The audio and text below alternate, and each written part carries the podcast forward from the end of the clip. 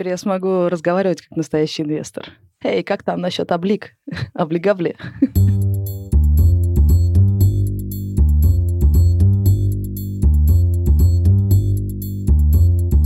Привет! Это подкаст «Деньги делают деньги», подкаст о том, как инвестировать на бирже. Правила такие. Я разбираюсь, как заработать деньги на бирже, а мне в этом помогает эксперт московской биржи Валерий Скотников. Привет! Привет, Саша. Коротко о том, что было в предыдущих сериях. Я уже узнала, что есть три типа инвесторов. Консерваторы, низкий риск, низкая вовлеченность. И они любят облигации. Обычные инвесторы, вроде меня, средний риск, тоже низкая вовлеченность, нам лень, у нас мало времени, и нам подходят фонды. И дерзкие инвесторы, у которых риск повыше, и вовлеченность это требует больше, зарабатывают они побольше, и им подходят акции. И вот, когда мы с этим разобрались, я спросила Валеру, ну, куда жать, чтобы купить фонды, оказалось, что, чтобы выбрать фонды, надо разобраться сначала в акциях и облигациях, потому что из них и состоят фонды. Окей, акции мы уже прошли, и сегодняшний урок по облигациям, так? Совершенно верно. И специально, чтобы помочь тебе разобраться в облигациях, я пригласил эксперта. Это Павел Лукьянов, начальник управления продаж рынка облигаций Московской биржи. Привет, Павел. Привет, привет. Паш, и что такое облигации? Облигации – это долговая ценная бумага. Собственно, в названии ее суть. Это возможность дать в долг на какой-то срок и получить свои деньги, а еще с процентом обратно. Причем вы можете давать в долг как компании, так и государству, так и какому-то региону. А почему ты сказал, что в названии суть? У этого названия есть какой-то смысл? Ну, разумеется. У нас же многие слова заимствованы из латыни, и это слово не исключение. Облигацию по латыни означает обязательство, что, собственно, и олицетворяет данная ценная бумага. А у вас на бирже есть какое-нибудь нежное название для облигаций, типа облиги? Ну, нежное, наверное, нету, скорее рабочее, деловое такое, суровое местами даже. Облиги банды порой называют. Как? Банды. Английский вариант слова облигации bonds. А Если смотреть западную прессу, обычно пишут bonds. Вот банды. Класс. Теперь я смогу разговаривать как настоящий инвестор. Эй, как там насчет облик? Облигавли? Теперь ты будешь вдвойне смеяться с эпизода в фильме «Жмурки», когда они встретились возле Макдональдса, и он говорил, евробонды в Японию гоним. Специально что-то такое замороченное, народ не понимал, но что-то крутое они делают. А, Отлично. Итак, это долг компании или государства. А чем это отличается от акции? Ну, акция — это доля в бизнесе. И покупая акцию, ты становишься совладельцем и делишь, соответственно, все риски того, как бизнес будет развиваться. А покупая долг компании или государства, ну, это несколько другой способ заработать. Это заработать на том, что тебе будут платить процентный доход по долгу, а не от того, что как-то меняется бизнес компании. А если на жизненных примерах? Правильно понимаю, вариант с акциями – это когда ко мне приходит друг Вася и говорит, слушай, дай мне 100 тысяч, я тут собираюсь бизнес открыть, зато когда этот бизнес полетит, ты будешь зарабатывать долю от прибыли. А облигации – это когда он просто приходит и говорит, дай стошку взаймы. И в первом случае у меня гораздо больше риски, потому что если у него не пойдет бизнес, он мне ничего не должен. И я такая, ну вот, неудачное вложение. Но зато я могу получить и долю в компании, которую он развивает. А во втором случае я просто верну свою стошку, так? Да, в одном случае ты партнер, в другом случае ты просто даешь в долг. Безусловно, ты же тоже будешь смотреть, под что ты даешь в долг, потому что если он там весь прогорит, он будет тебе все еще должен, но ты будешь за ним бегать. То есть на состояние бизнеса мы здесь тоже обращаем внимание. Я даже знаю, как это красиво объяснить. К тебе приходит Вася и говорит, дай мне 100 рублей, а ты говоришь, а ты почему у своего лучшего друга или у родителей просил? А я ему уже должен. И тогда ты говоришь, знаешь, я боюсь, что ты не самый надежный заемщик. Хорошо. Случай с Васей понятно. Если я даю ему в долг, по крайней мере, он продолжает быть мне должен. Только мне нужно за ним бегать и уговаривать вернуть. Точно. Кому я могу дать в долг с помощью облигаций? Ну, как мы уже говорили, есть э, три категории, как их называют эмитентов, то есть те компании или организации, которые выпускают облигации. Это государство в лице Минфина Российской Федерации, так называемые АФЗ. Это компании или корпорации. Соответственно, они выпускают корпоративные облигации, и это дача денег в долг компании конкретной. Либо это уже заимствование регионов. У нас, как вы знаете, в России много субъектов федерации. Каждый из этих субъектов федерации может выпускать собственные облигации. В принципе, даже могут муниципалитеты выпускать облигации. И вообще для понимания российского рынка облигаций у нас в России примерно 1600 выпусков корпоративных облигаций разных компаний, разного калибра, от маленьких до больших. Примерно 50 с небольшим выпусков государственных облигаций, сейчас имею в виду ФЗ. И порядка 60, там цифра иногда меняется, плюс-минус выпусков субфедеральных облигаций. И как же мне выбрать? Самые надежные, наверное, государственные? Действительно, государственный долг считается самым надежным. Следующий идет приравненный к государственному или около государственного, это долг регионов. И дальше уже идет корпоративный долг, и здесь вот очень большое разнообразие. Начиная от долга очень крупных компаний, в том числе, как мы в прошлый раз выяснили, бывают компании, которые считаются государственными, у которых доля государства очень высокая. Соответственно, ты понимаешь, что их долг будет самым надежным и заканчивая средним бизнесом, который в последние два года активно занимает на бирже, всякие небольшие сети фитнесов, закусочных, кафешек, магазинчиков и так далее. И, соответственно, ты понимаешь, что риски их бизнеса самые высокие. Но их долг тоже можно купить. А почему бы просто не покупать всегда только государственные, потому что это самый надежный? Зачем мне рисковать? Там, где риск, там и доходность. Понятно, что ставка процента, которая, собственно, является доходом по данной ценной бумаге, она определяется риском. А чем компания менее надежна, тем, соответственно, по ней доход выше. Поэтому, что государственная облигация имеет самый низкий доход, но самую высокую надежность. А как узнать, какая облигация надежна, а какая не очень? Ну, на рынке, кроме биржи, брокеров и других участников, есть еще один институт, называется рейтинговое агентство. Это группа аналитиков, большой штат. Соответственно, они выполняют работу по определению рейтингов тех или иных эмитентов или даже непосредственно конкретных облигаций. Это большая работа. В итоге итоге э, на выходе вы получаете некую рейтинговую оценку, которая подтверждается, которая публикуется, и исходя из э, того или иного уровня рейтинга можно сделать суждение о надежности того или иного, соответственно, эмитента. Ага, а где это посмотреть? Вот если говорить про российские реалии, то это в основном два-три агентства, это Экспертра, Акра. Соответственно, для того, чтобы понять, есть ли рейтинг у эмитента или нет, можно пройти на сайт того или иного агентства, вбить просто название интересующего вас эмитента. Если у него рейтинг есть, то вам бесплатно в поисковике данного агентства будет он предоставлен. Честно говоря, не очень понятно. Я пойду на сайт агентства, как называется? Эксперт.ра. Эксперт.ра. Акра. Акра. Вот зайду на Акра. Я прямо сейчас это сделаю. Конечно. Ну, рейтинг Роснефти, например, можно узнать. Слушай, ну здесь, наверное, очень простой такой обывательский подход. Надо сразу в линейку себе в голове уложить. ОФЗ, государство. Самый ориентир по надежности. Круче ничего нет. Следующие идут регионы. Тут уже есть какая-то линейка, но тоже, наверное, ты как обыватель должна соображать, у нас есть богатые регионы, бедные регионы. И вот регионы типа там Москвы, Татарстана, всякие нефтедобывающие регионы, они более надежны, потому что у них хорошие бюджеты, они хорошо платят. Другие чуть-чуть менее надежные и вынуждены чуть побольшую ставку занимать. Но это доли процента. Дальше мы идем в компании. Здесь, безусловно, широкий спектр, но обывательский подход такой же простой – те компании, которые на слуху, которые ты знаешь и сталкиваешься в жизни, более-менее понимаешь, что внутри них сидит государство, те максимально надежные. А все, что ты не знаешь, вообще нифига, это уже большой риск. Понятно. Но ты знаешь, посмотреть в рейтинговом агентстве тоже оказалось несложно. Я набрала эксперт.ра, набрала Роснефть, и вот я захожу, облигация такого-то выпуска, рейтинг ААА. Наверное, это максимальный, да? Да, это один из максимальных рейтингов, но, в принципе, у каждого агентства есть своя рейтинговая шкала, и для вот правильного восприятия информации полезно тоже посмотреть их шкалы. А правильно ли я понимаю, что от надежности зависит доходность? Чем более надежная облигация, тем меньше они платят денег. Ну, давайте по-другому воспринимать слово доходность. С точки зрения рынка, доходность, она выражена в процентах, это на самом деле еще стоимость долга компании. Публичная оценка стоимости долга компании. Публичная в плане того, что это к ней имеют потенциальный доступ все инвесторы к этой бумаге, и исходя из своих суждений о надежности компании, они полагают ту или иную доходность на рынке. Соответственно, чем компания более надежна, тем стоимость долга для нее, соответственно, ниже. А, то есть, если я супернадежный, мне говорят, тебе готовы давать в долг за очень низкий процент, потому что ты такой классный и надежный важный. Это как тебя смс-ками все банки атакуют, ты депозиты открыл, они в бюро кредитных историй лезут, смотрят, на тебе не висит 40 тысяч кредитов, и тебе просто со всех сторон смс-ки сыпятся, потому что ты классный, крутой, все хотят тебя в долг дать.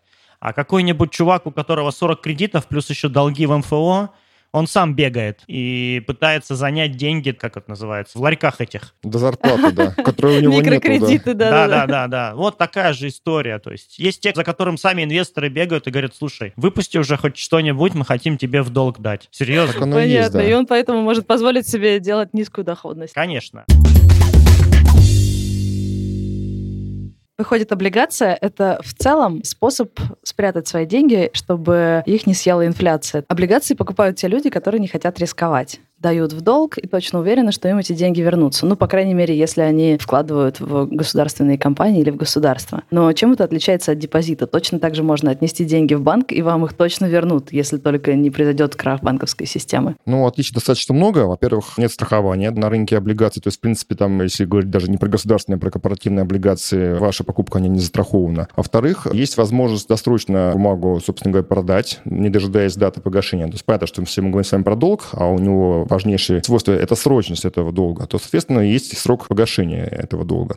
Так вот, э, в отличие от депозита, облигации можно раньше срока погашения продать на вторичном рынке, не потеряв тот самый купон, то есть процент, который вы по ней получаете. Еще одна плюшка для инвестора, как правило, процент по облигациям, он выше, чем по депозитам. Если, например, даже мы возьмем облигационные выпуски крупнейших российских банков и сравним с депозитными ставками в этих же банках, то мы увидим, что по облигациям платеж будет, то есть купонный доход или процентный доход будет гораздо выше. А почему? А потому что депозиты дороже обходятся банкам. Ну, например, ты понимаешь, что чтобы собирать многомиллиардные депозиты, тебе нужно иметь хорошую сеть отделений. Сеть отделений — это большие затраты. Это недвижимость, это персонал и так далее. А, просто потому что ниже издержки, то есть это точно тот же банк собирает те же самые деньги с того же населения, но с большим процентом, потому что ему это дешевле стоит. А, Валер, чем отличается акция от облигаций? Акции облигаций по-разному зависят от того, как развивается бизнес компании. Например, акции могут активно расти расти, даже если бизнес еще не имеет огромной выручки и тем более прибыли, но инвесторы верят в то, что он э, вышел на правильный рынок или это какой-то очень перспективный сегмент или высокие технологии и так далее. И все ринулись покупать эту бумагу, акция растет в цене. А вот облигации гораздо сильнее зависят от самого бизнеса, от того, какие показатели есть у компании, какую выручку она демонстрирует, есть ли у нее достаточная прибыль.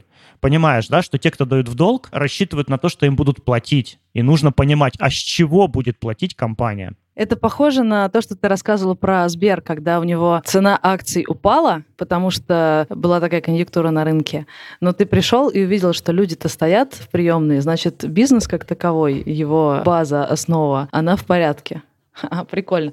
То есть акции это больше про веру и надежду людей, а облигации больше про подсчет людей, станков, денег, сырья, вот это все. И какая может быть доходность у облигаций? Ну, за последнюю неделю доходности снизились на рынке. Сейчас на рынке АФЗ доходности на сроки 5-10 лет примерно 4,5-4,8% годовых. В корпоративных облигациях мы уже с вами обсудили, что там очень строгий диапазон различных эмитентов, но, в принципе, если брать надежных эмитентов с государственным участием, это ставки на уровне 5,6, 5,8, в зависимости от срока. Соответственно, есть ставки совсем высокие, больше 10%, а есть даже больше 15%, но там, соответственно, эмитенты инструменты совсем небольшие, менее надежные и, может быть, даже малоизвестные на рынке. Подожди, а что значит в зависимости от срока? Как доходность зависит от срока. Чем, соответственно, срок у ценной бумаги выше или длиннее, тем ставка, как правило, выше. Это логично. Когда вы даете деньги в долг на много лет, и чем срок выше, тем, наверное, риск ваш того, что вам могут деньги не вернуть, тоже повышается. Соответственно, любой инвестор требует так называемую премию за срок. Чем на более долгий срок облигация, тем выше по ней процент. Да. Паш, напомню, ты сказал, что за последнюю неделю доходность снизилась, и я, когда это услышала, такая, а что значит за последнюю неделю доходность снизилась? Вроде ты какую-то заявляешь доходность, это же как депозит, нет, ты просто говоришь, моя облигация будет приносить 7%. Как она может снижаться и повышаться за последнюю неделю? Облигация, в самом деле, может приносить 7 или сколько-то угодно процентов, когда она размещается, но, как я уже говорил, что есть некая динамика на вторичном рынке, то есть, соответственно, стоимость долга компании тоже может меняться на вторичном рынке, но есть также и общерыночные тренды. Например, в минувшую пятницу Банк России снизил ключевую ставку на 100 базисных пунктов до 4,5%. Ключевая ставка – это не некий индикатор, который определяет общий уровень ставок в стране. Соответственно, она напрямую влияет на уровень ставок на рынке АФЗ. А АФЗ, как мы уже с вами установили, это важнейший сегмент российского рынка облигаций. Он является неким ориентиром для остальных облигаций корпоративных и региональных. Соответственно, после снижения ключевой ставки снизилась доходность на рынке АФЗ. Соответственно, есть тенденция к снижению доходности и на рынке корпоративных облигаций. А, кажется, я начала понимать. Если я вкладываю в депозит, я просто приношу деньги, и мне обещают через год вернуть их с пятью процентами. А если я вкладываю в облигации, с одной стороны, да, через год мне вернут эти же деньги с э, теми же пятью процентами, но еще есть вторичный рынок, где я могу еще выгоднее ее перепродать. И этим, видимо, облигация отличается от депозита. Я могу заработать на ней даже больше, чем планировала изначально, если будет хорошая конъюнктура рынка. Смотри, ты открыла депозит на год. Была ставка у тебя 7%. А потом в середине года все в стране стало хорошо, и ставки пошли вниз. И уже новые депозиты через полгода открываются уже по 5% к тебе приходит твой друг и говорит, слушай, я вот не хочу сейчас в банке по 5 открываться, у тебя такой шикарный депозит под 7 открыт, давай-ка я у тебя его перекуплю. А-а-а. Ну, неужели ты ему по номиналу, вот на 100 тысяч рублей открывала, ты ему по номиналу продашь? Ты, естественно, посчитаешь, сколько это ему дополнительно денег принесет, и перепродашь ему уже свой депозит не за 100 тысяч рублей, а, например, за 102, чтобы забрать эту разницу. В чем фишка? Ты за полгода получила 7% доходность, потому что сидела в изначальных условиях. И плюс еще вышла, сразу же получив какую-то хорошую доходность. Вот поэтому изменения ставок процентных в экономике вниз поднимают стоимость текущих облигаций, которые выпущены уже. И те инвесторы, которые в них вложились, могут раньше выйти и продать этот долг. Ага, и стоимость облигаций зависит от решений ЦБ. Безусловно, это очень важнейший фактор вообще в целом на российском рынке. Как часто их пересматривают? Примерно 10 раз в год их пересматривают. Почти каждый месяц. Прикольно. А от чего еще может зависеть цена облигаций на вторичном рынке? Если мы говорим не про государственный долг, а будем говорить про корпоративный, то, безусловно, и сам бизнес компании тоже влияет но в меньшей степени, чем мы рассуждали про рынок акций. Например, когда на рынках будет царить полная паника, то инвесторы будут сбрасывать акции. При этом мы понимаем, что с бизнесом самой компании ничего критичного на коротком участке не происходит. И рынок облигаций на это может практически не реагировать. Но если идут серьезные изменения в самом бизнесе компании, не просто какая-то рыночная паника, а резко что-то случилось, от неприятных ситуаций, типа там каких-то катастроф, до ситуации просто они уменьшили выручку, резко отчитались, вырос их долг. А узнаю я это откуда? Из отчетности или пересмотр рейтингового агентства. Ага, то есть получается цена облигаций на вторичном рынке зависит от того, как агентство реагирует на изменения внутри самой компании и от поведения ЦБ. Круто. И можно за этим следить и в результате заработать на облигации даже больше, чем собирался изначально. Но это уже такой подход не консерваторский, когда мы накупили облигаций и сидим в них. Это уже все равно некий активный подход к облигациям. Но мне кажется, мы уже немножко забрались в дебри. Давайте, наконец, разберемся, на чем вообще можно зарабатывать на облигациях. Вторичный рынок, не вторичный рынок. Все соберем в кучку. Но сначала я проговорю вам все то, что я уже поняла из этого разговора, окей, чтобы не запутаться. А вы скажете, права я или нет. Облигации – это долг, в отличие от акций, когда ты вкладываешь чей-то бизнес. Долг более надежный, чем вложение в чужой бизнес, потому что мне не важно, Вася, как у тебя идут дела, просто вынь положь мне мой долг. Я буду ходить за тобой, ты все равно эти деньги мне вернешь. Это надежный инструмент и хороший способ сохранить деньги. Но надежность, тем не менее, у облигаций бывает разная. Это что-то вроде шкалы от государственных облигаций, где твоим деньгам совсем ничего не угрожает, до корпоративных облигаций каких-то маленьких компаний, которым даже агентства не присваивают рейтинг. Так что надежность у облигаций, тем не менее, бывает разная. Чтобы узнать, насколько надежные облигации, нужно зайти на сайт рейтингового агентства и вбить там название компании и посмотреть. Если 3А, значит супернадежно. Если 3С, значит, наверное, не очень. Если вообще компании нет в рейтинговом агентстве, наверное, все совсем плохо. Ну или просто по логике.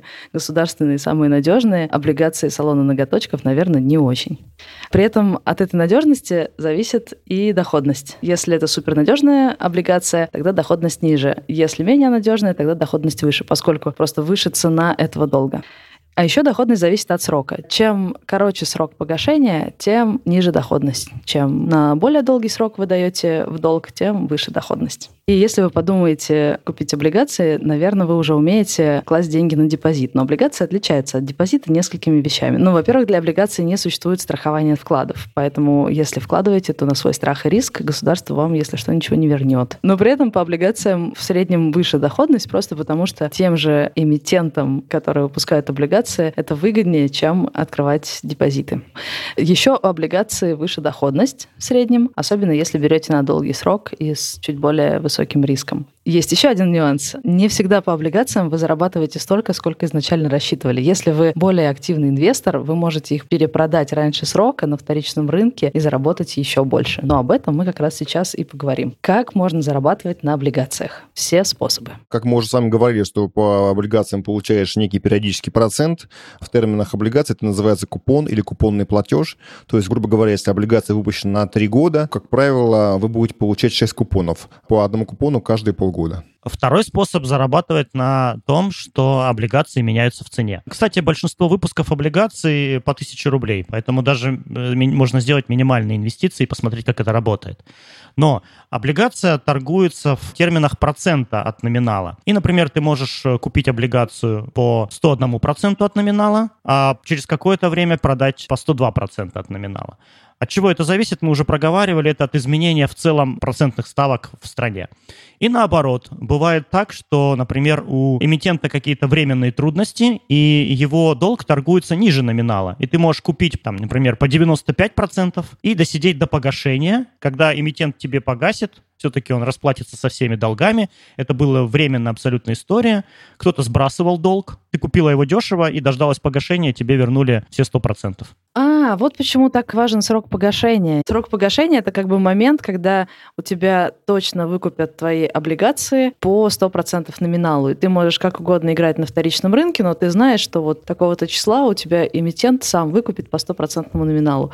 До этого срока ты делаешь на вторичном рынке, что посчитаешь нужным. Так? Совершенно верно. Чем ближе к дате погашения, тем э, ближе к номиналу начинает стоить облигация. Отсюда еще один совет для консервативного инвестора. Чем э, облигация более длинная, чем срок погашения пока находится дальше, тем, соответственно, сильнее, как правило, является динамика и амплитуда колебаний цены на вторичном рынке. Поэтому для инвестора более консервативного рекомендуется выбирать более короткие бумаги.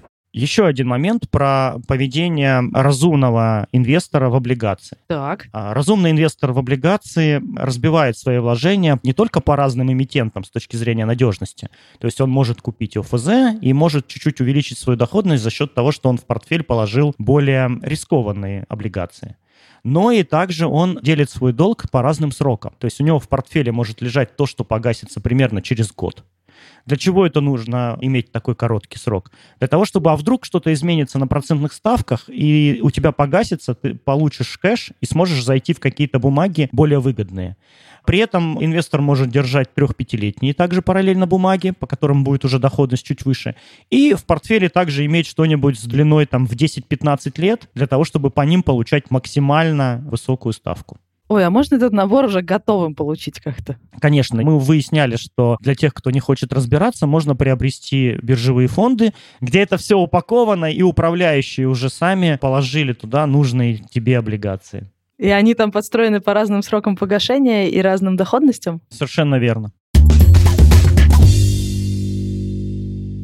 А если я не пользуюсь фондами и собираюсь сама, как мне выбрать облигации? Хороший вопрос. Тут очень важно, какая цель стоит у начинающего инвестора. То есть либо он хочет формировать некий портфель из нескольких бумаг и получать доходность выше депозитов, либо он просто хочет деньги свои сохранить. Наверное, мы говорим с вами все-таки о первом варианте.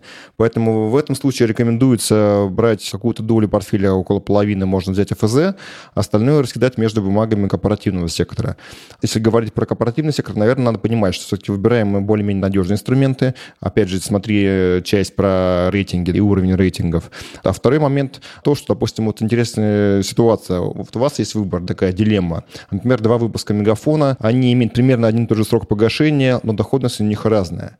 Как вот понять, какой выпуск надо покупать? Вот один или другой? Если у одного доходность там, например, условно 7, а у другого 7,3, а срок одинаковый. Покупать надо 7,3, я считаю. 7,3 надо покупать. Больше денег лучше, меньше денег хуже. Это, наверное, правильное такое сходу момент, да, но опять же, надо все-таки смотреть на срок, насколько он все-таки идентичен. День в день-то они, конечно, обычно не погашаются, два выпуска, но все-таки надо срок обязательно иметь в виду. Плюс я хотел что сказать. Есть некое понятие справедливой стоимости. Мы уже с вами говорили, что есть бенчмарк или ориентир в виде рынка АФЗ. А учитывая, что АФЗ очень много разных выпусков на разную длину, соответственно, на разные ставки доходности, я имею в виду, можно соединить некой линии все эти точки. Это называется карта кривой доходности. То есть если вы по одной оси откладываете срок, а по другой оси откладываете доходность, получается множество точек. Если их соединить, получается кривая доходности. И это нужно делать для облигаций АФЗ? Да, для АФЗ таким образом мы можем нарисовать кривую АФЗ, кривую доходность. Это такой же элемент начального анализа. Далеко не все инвесторы, конечно, этим занимаются, но для понимания уровня доходности предпочтительного для вас инструмента лучше построить кривую АФЗ и понять, выше какого уровня или насколько выше относительно этой кривой находится вот ваш инструмент, ваша облигация. Допустим, у тебя выходит некий телеком на рынок, рейтинг ты его знаешь, он еще как бы не разместился. Вот, но у тебя есть аналоги, аналоги по рейтингу, по объему бизнеса, ты понимаешь, что если Мегафон и МТС стоят 7 годовых на этом сроке, а новая бумага выходит под 7,5 на этот же срок, ты понимаешь, ага, небольшая премия, надо брать. Если же Мегафон и МТС имеют 7 годовых на 3 года, а новая бумага аналог выходит под 6 и 8, ты понимаешь, ага, очень агрессивное размещение, брать-ка я не буду. Скорее всего, оно не вырастет, потому что на вторичном рынке уже инвесторы определили справедливую стоимость таких компаний. По сути, по хорошим ликвидным выпускам инвестор и рынок уже определяют некую справедливую стоимость, и поэтому суть сводится к просто сравнительному анализу, по большому счету. Понятно. Если я хочу выбрать облигации, я высчитываю эту самую справедливую цену, если я ботан, а еще смотрю на даты выплаты купонов, чтобы они равномерненько у меня шли, чтобы постоянно деньги у меня появлялись, даты погашения долга, чтобы у меня были разные облигации на 3 года, на 10 лет и, естественно, на доходность. Еще один важный момент для инвестора, который Паша упомянул, это ликвидность облигаций когда ты хочешь из облигации выйти. Ну, то есть продать ее в рынок. И для тебя важно большое количество покупателей в этой облигации. Это и есть характеристика ликвидности. В любой момент можно купить или продать актив. Соответственно, самая большая ликвидность будет в ОФЗ. Чуть меньше уже в корпоратах. Соответственно, и выпуски тоже отличаются. Бывают выпуски более ликвидные, то есть большие объемы в них стоят на покупку, на продажу. Бывают выпуски менее ликвидные. И несмотря на даже самую замечательную ставку, которую тебе может предлагать по конкретному выпуску, если ты видишь, что там очень низкая ликвидность, ты должна задуматься, а что будет, если мне вдруг понадобятся деньги, и я не смогу из этой бумаги по хорошим цене выйти. Да, и тем более я понимаю, что все эти мои игры на вторичном рынке отменяются, потому что просто не стоит очередь желающих купить у меня эту облигацию. А как понять, какая ликвидность? Ну, вот здесь и нужно заходить на биржу, в биржевой так называемый стакан, в котировальное окно и смотреть объемы на покупку и на продажу по этому выпуску. Биржевой стакан и котировальное окно. Это то, о чем мы поговорим в каких-нибудь следующих выпусках. Запишу себе. Окно котировок, оно правильно называется. Мы это называем стаканом, а все терминалы называют окно котировок. Оценка ликвидности у всех разная. У оптимиста стакан наполовину полон, да, как обычно. Да-да-да-да. Отлично. Да, там, знаешь, такая а, бывает история, ну вот Паша сказал, там два выпуска Мегафона, например, примерно одинаковые могут быть сроки, плюс-минус одинаковые ставки, но очень разная ликвидность. Почему? Потому что первый выпуск широко разошелся, ну, не знаю, там 150 разных банков, компаний, фондов, участников его купили. Ага. И они все в стакане друг другу там покупают, продают. А второй выпуск процентов на 80 купил какой-то один крупный пенсионный фонд, и он лежит с ним, сидит. Одна и та же компания, примерно плюс-минус одни и те же ставки, одни и те же сроки. Но, видишь, характеристика выпуска по ликвидности разная. Ну смотри, если я прямо сейчас пойду покупать облигацию, как я пойму, насколько она ликвидная? Я пока... Ну сразу это увидишь, ты откроешь биржевой вот этот вот самый стакан, и ты увидишь, в одной облигации стоят на покупку или на продажу три заявочки с объемом по 10 тысяч рублей, ага. а в другой стоят по 500 заявок с объемом по десятки, сотни миллионов. Окей, значит, на облигациях можно зарабатывать двумя способами. Первое – это просто получать свой купонный доход. Чаще всего он приходит раз в полгода. Это та самая ставка, которую вам обещали, когда вы покупали облигацию. Второй вариант – это когда вы покупаете и перепродаете облигации на вторичном рынке. Это уже более активный подход, не свойственный консерваторам, но если вы более активный инвестор, вы можете в это поиграть и перепродать свою облигацию за 101% от номинала, 110% от номинала, и таким образом дополнительно заработать. И так можно делать до тех пор, пока не придет срок погашения, когда фактически компания, которая или государство, кто дал вам в долг, не выкупит вашу облигацию по 100% номиналу, как вы и договаривались на берегу.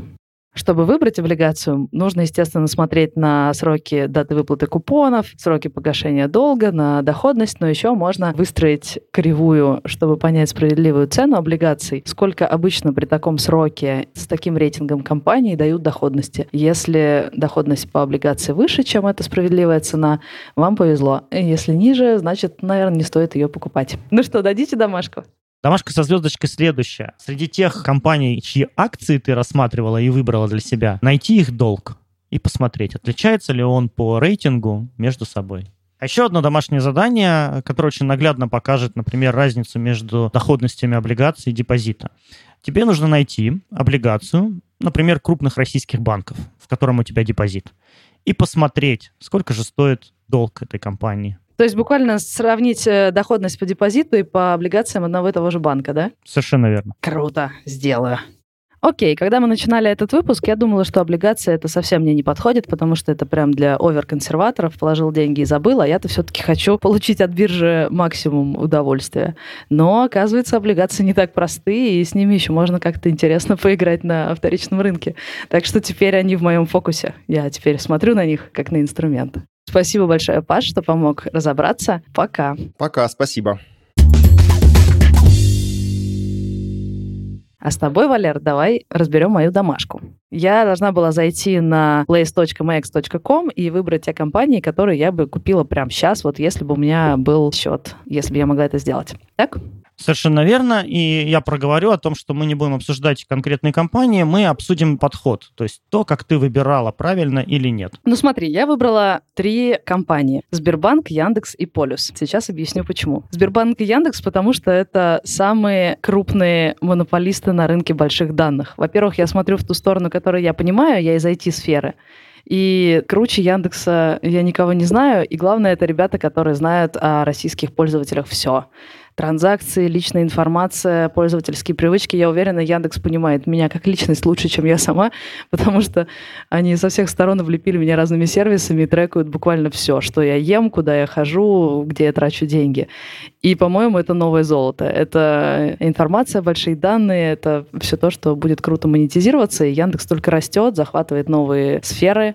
И также Сбербанк только в финтехе. Все больше новых сервисов, отлично себя чувствует, очень мощная связка с государством. Это прям мегакорпорации. Я не удивлюсь, если через несколько лет они объединятся в одну великую империю, и э, это будет прям супер-мега-архикорпорация. Поэтому, мне кажется, они будут чувствовать себя хорошо. При этом у Сбербанка за последний год отрицательная доходность на 12,6% они упали, но мне кажется, это ничего, потому что я бы их рассматривала долгосрок. К тому же у них жирные дивиденды. За последние 4 года их дивиденды выросли от полутора процентов до 9 они становятся все более и более щедрыми, так что это будет моя такая акция дохода. А Яндекс будет акцией роста, потому что дивидендов они не платят, но зато за последний год выросли на 33%. И третий мой выбор акции полюса, это, знаешь, однажды я купила себе золотые сапоги, Я их ни разу не надела, но просто хочется. Полюс — это компания как раз, кажется, связанная с золотом. Я ни черта не понимаю в ресурсах, и мне кажется, это большой пробел. Я не понимаю, почему они выросли на 95% за последний год.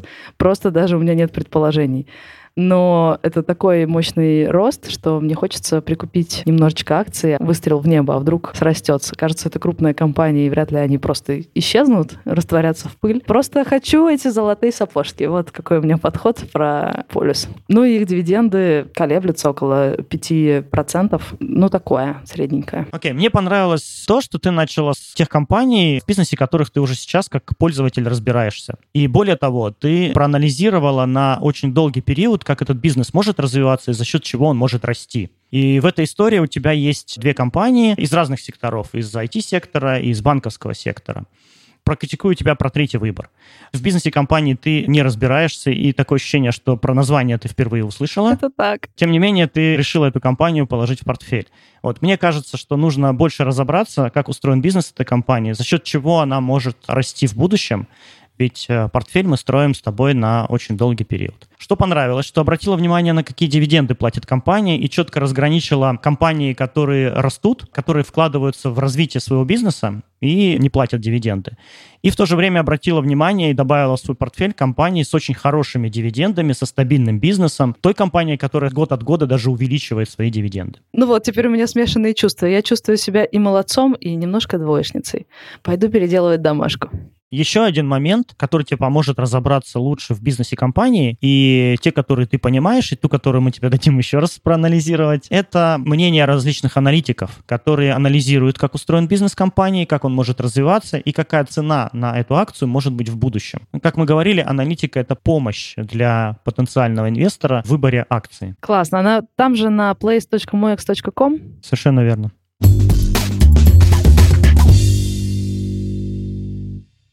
Ну что ж, Валер, спасибо тебе большущее. У меня теперь аж три домашки, и мы с тобой встретимся снова в следующем выпуске, когда будем говорить о фондах. Совершенно верно. В следующий раз мы пригласим гостя, который нам подробно расскажет о том, как упаковываются фонды, какие фонды бывают, не только просто акции, облигации, но и какие есть еще другие нюансы и постараемся с тобой выбрать инвестиционную стратегию по этим фондам. Класс, у меня будет инвестиционная стратегия своя. Это был подкаст «Деньги делают деньги», подкаст о том, как выгодно инвестировать на бирже. Если вам мало этого подкаста и вы хотите знать еще больше про инвестиции, обязательно заходите на школу Московской биржи. Ссылка school.max.com будет в описании. Присылайте ваши истории и вопросы нашему телеграм-боту MyX MyXBot. Ссылка будет в описании. Сегодня мы разбирались с облигациями. Мне, как всегда, помогал Валера Скотников. А еще у нас был в гостях Лукьянов Павел. Слушайте нас, ставьте лайки и звездочки, обязательно пишите комментарии. Пока!